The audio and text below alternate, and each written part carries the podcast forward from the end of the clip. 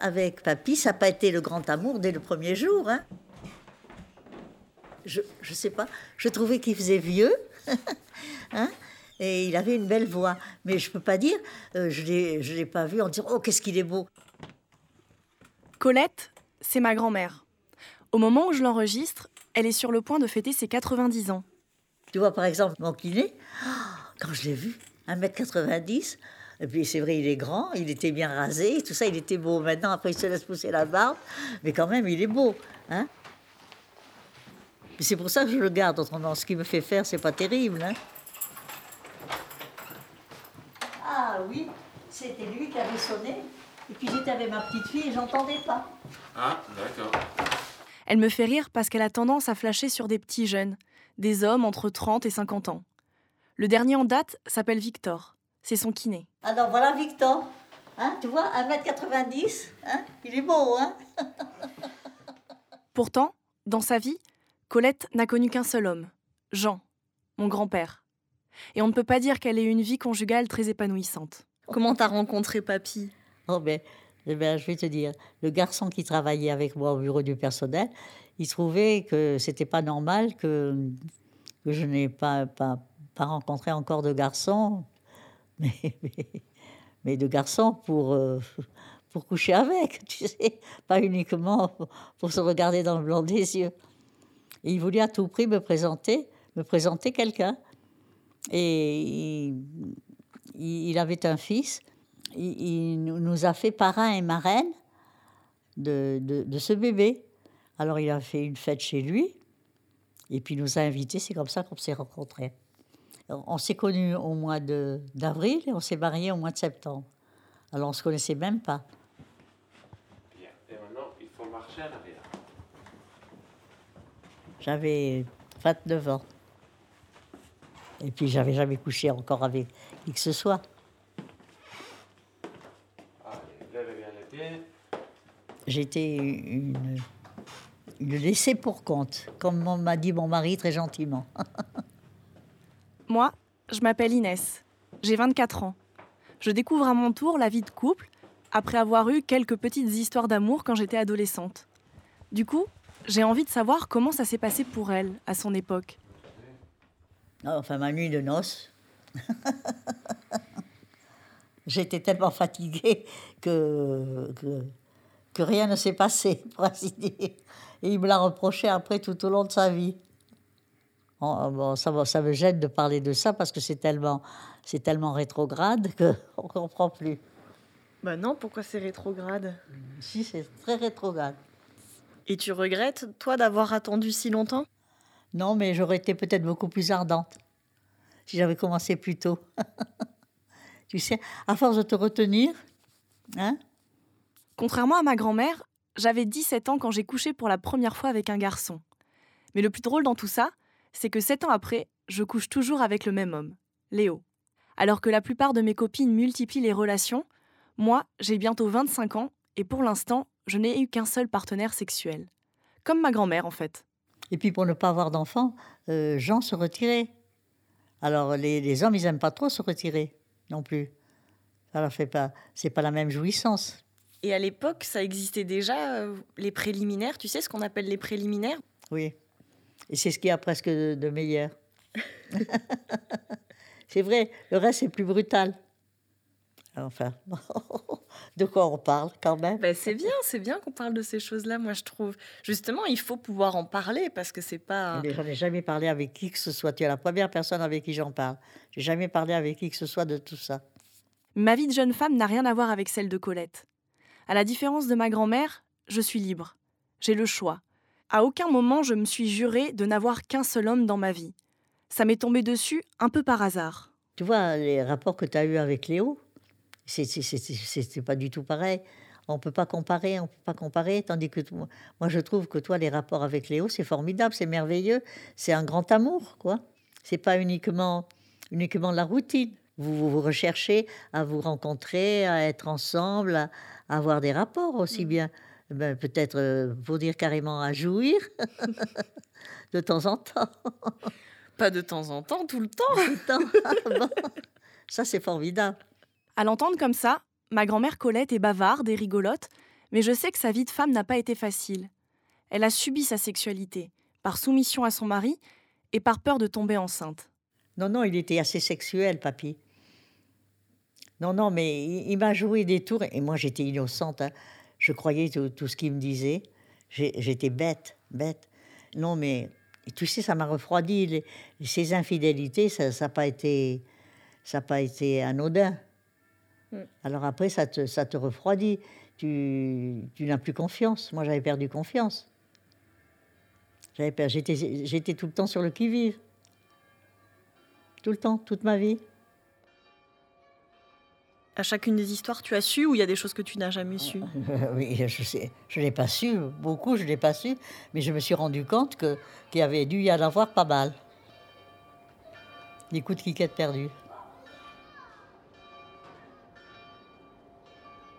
Toute sa vie, Colette a fermé les yeux sur les tromperies de son mari, et ses multiples infidélités l'ont empêché de prendre du plaisir. Ah non, il m'accusait au besoin de pas de pas être assez ardente, euh, tu vois, qu'il qu'il avait certainement euh, plus, plus de plaisir avec d'autres, euh, qui- qu'il devait faire tout ce qu'il fallait, pour ainsi dire, euh, pour, pour que lui ait son plein, son plein plaisir. Tu vois? Et pourquoi toi, t'as pas eu d'autres histoires? Parce que j'étais fidèle, j'avais une nature fidèle, j'avais une nature. euh, oui. Je réalise qu'à son époque, les femmes n'avaient pas vraiment la liberté de partir. Déjà, c'était une question d'honneur. En plus, elles n'étaient pas indépendantes financièrement. Et puis évidemment, il y avait le poids de la morale et de la religion. Parce que t'aurais pu demander le divorce, Oui, ça existait ah à l'époque. Oh oui, mais quand j'étais au Mexique, je t'assure, je me disais que ce que tu vas faire, eh, mais tu n'as pas de travail, j'avais laissé mon travail. Alors tu sais reprendre du travail à un certain âge avec deux enfants. Oh mais tu sais, il m'en a fait encaisser pas mal. C'est peut-être pour ça que quand il est mort, j'ai pas pleuré.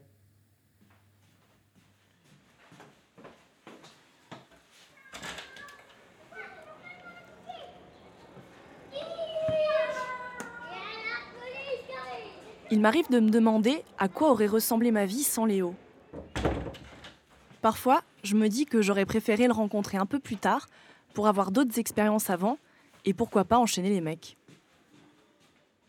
Et Léo, est-ce que tu crois qu'il vadrouille un peu? Je sais crois pas. Je crois pas. non. Non, tu crois pas? Mais bon, on n'est jamais sûr de rien. hein. Oui. Mais je préfère pas savoir en quel cas. Mm. Non, mais euh, quand on pense à l'abîme qu'il peut y avoir entre no- no- no- no- notre éducation et puis la vôtre, c'est c'est fou, quoi. Ma grand-mère est née en 1928. Comme beaucoup de femmes de sa génération, Colette a reçu une éducation assez puritaine et conservatrice. Elle a complètement intériorisé ce qu'on avait décidé pour elle. Devenir une femme bonne à marier, se plier aux volontés de son mari, et passer sa vie à s'occuper du foyer, au point de s'oublier elle-même. J'étais au courant de comment ça se passait. Je Oui. suppose que vous, vous étiez ignorante de Oui, tout. oui, oui, oui. De beaucoup de choses. On savait un peu par, par les garçons. Quand on avait des frères et des trucs, des machins comme ça. Mais. Moi, ma mère m'a jamais rien dit, mon père non plus. Quand j'étais plus jeune, j'ai le souvenir qu'au contraire, on était super curieuse. Avec mes copines, on parlait beaucoup de sexe. J'en avais même parlé avec mes parents avant de coucher avec un garçon. Moi, je savais même pas ce que c'était une capote.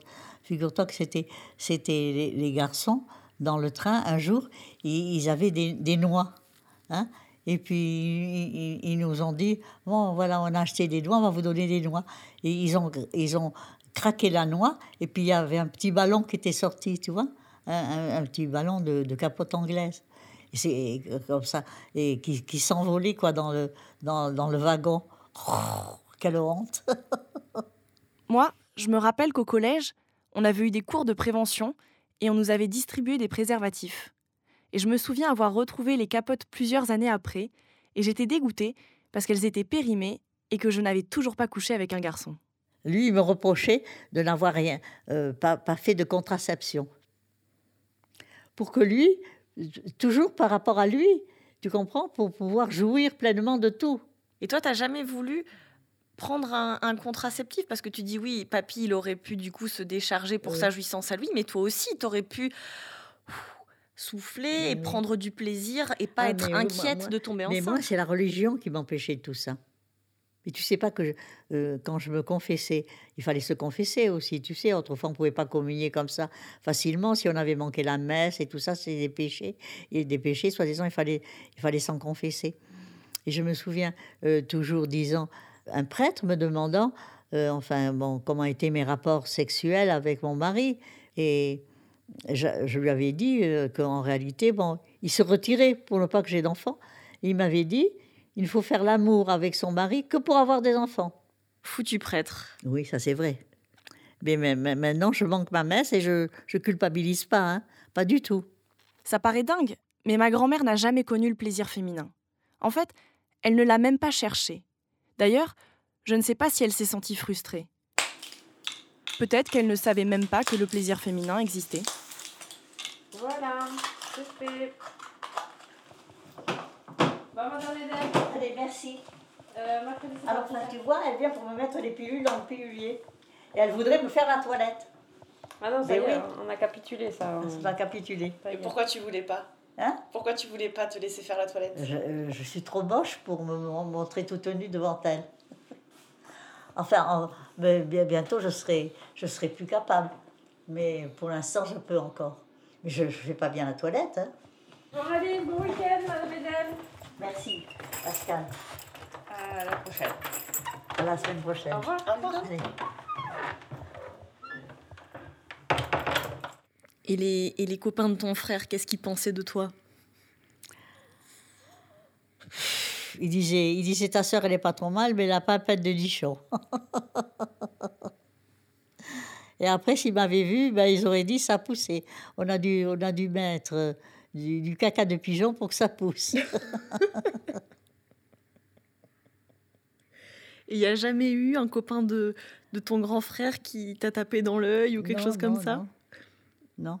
Mais en Espagne, quand t'es parti faire la jeune Ah, fille au oui. père. Ah oui, ah, mais ça, ça c'est mon grand amour. J'étais très amoureuse. J'ai toujours entendu ma grand-mère parler de son séjour en Espagne, où elle était tombée amoureuse d'un jeune hidalgo. Mais ça n'a pas marché. Pourquoi ça n'a pas marché? Et ben parce que lui, il aurait voulu coucher avec moi, peut-être. Mais et puis, et puis à cette époque-là, il ne pouvait pas sortir d'Espagne. Il ne pouvait pas sortir d'Espagne, les hommes. Il leur fallait des, des, pe- des permis spéciaux. Alors, il ne pouvait pas venir me voir. Et puis après, bon, on ne s'est plus vus, on a été séparés. Et puis lui s'est marié. Et, et puis voilà. Mais qu'est-ce que vous faisiez à l'époque alors? Je donnais des leçons, des leçons de, de français à sa sœur, qui avait 19 ans. Moi, j'en avais à cette époque-là, j'en avais 21. Tu vois. Et hum, un jour, la mère me dit Bon, j'ai mon fils qui a la jambe dans le plâtre, qui ne peut pas marcher, il voudrait assister au cours de français. Il a commencé à venir au cours de français avec sa sœur. Et puis à un moment donné, et il lui a dit à sa sœur Tu peux aller voir ailleurs, enfin, je ne sais plus trop quoi. Il voulait, il voulait sortir avec moi. Mais après, quand j'étais so- so- sortie de la maison, j'avais le cœur qui, battait, tu vois, le cœur qui battait. Et, et- et là, là, je me disais, mais t'es tombée amoureuse de lui.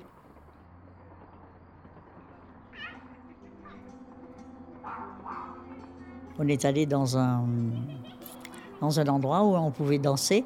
Et je me rappelle, il, il dansait avec une pantoufle et tout ça. Mais ça a commencé comme ça, tu vois, en me serrant un peu. Mais je suis tombée amoureuse de lui. Et comment il s'appelait ce jeune homme? Nicolas.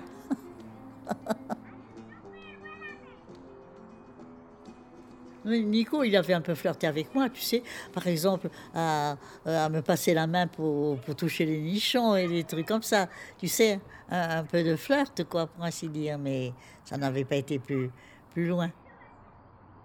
Il avait bien essayé euh, de me faire passer par derrière la voiture euh, pour m'embrasser en disant que ça serait plus commode et tout ça. Mais peut-être qu'il avait, euh, il avait d'autres idées dans la tête, hein, va-t-on savoir. Je n'en sais rien. je n'en sais rien. Mais Il ça te plaisait, toi, qui t'embrasse ou qui te Ah caresse oui, les ah seins oui, oui, oui, ça me plaisait, oui. Et il me disait, tu me fais sortir de mes petites boîtes. Ah, c'est rigolo ça, c'est joliment dit. Voilà. Mais tu étais la française, ça. Oui. T'étais exotique. Oui, c'est marrant. Mais moi, moi, j'étais. que j'étais amoureuse. C'est marrant. Je me rends compte que ce Nico, c'était l'amour de sa vie. En fait, c'est le seul homme qu'elle ait jamais aimé et elle est passée à côté de cette histoire. Toute sa vie, elle aura vécu avec ce regret. Euh, Non, mais, mes parents, ils avaient supprimé le téléphone. On, a l'impression qu'ils faisaient tout pour qu'on ne puisse pas avoir de relation avec, euh, tu vois, avec d'autres enfants. Enfin, j'en sais rien. J'en sais rien. Mais ça a été, vraiment assez exceptionnel, quoi, que je le, que je le retrouve à Saint-Sébastien. Et puis, il m'avait invité à déjeuner. Et puis après, évidemment, il m'avait dit, viens, on va faire un peu la sieste. Mais oui, mais, mais j'ai pas couché avec lui quand même. Mais évidemment, il cherchait. Arte Radio.